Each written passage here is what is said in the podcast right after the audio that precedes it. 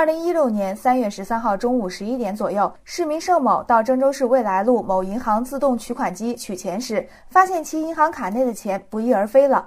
于是盛某赶紧来到了派出所报了案。郑州市公安局二里岗分局刑侦大队副大队长杨林报警说，他的银行卡内少了一万四千元。接警后，民警通过调取查看银行的取款录像，发现取款人是一名经过伪装的男子。我们就调取了他的交易记录，还有他这个取款的交易监控录像。我们发现了一个很不正常的人，戴着口罩，捂着嘴，还有个帽子遮着，把钱取走了。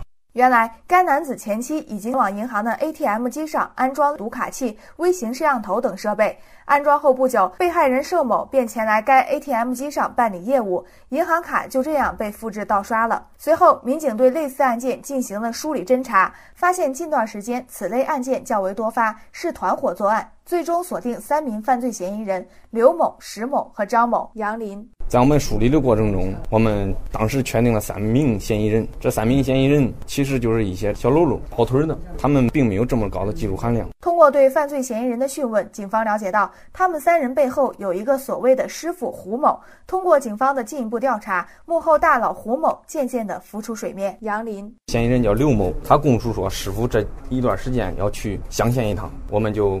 通过监控啊、排查车辆啊和照片的对比，查找了这个师傅的情况、身份。身份被确认以后，正当民警为寻找胡某落脚点煞费苦心时，却发现其就住在和二里岗分局只有一路之隔的凤凰茶城一家宾馆内。二零一六年四月二十一号，警方成功将胡某抓获。杨林抓获之后，他的供述还有对他了解，他将近会三门语言：英语、韩语、柬埔寨语，应该说是学历啊和智商啊。相当高，还有呢，他们这些设备都是通过国外用国际快递物流运输过来。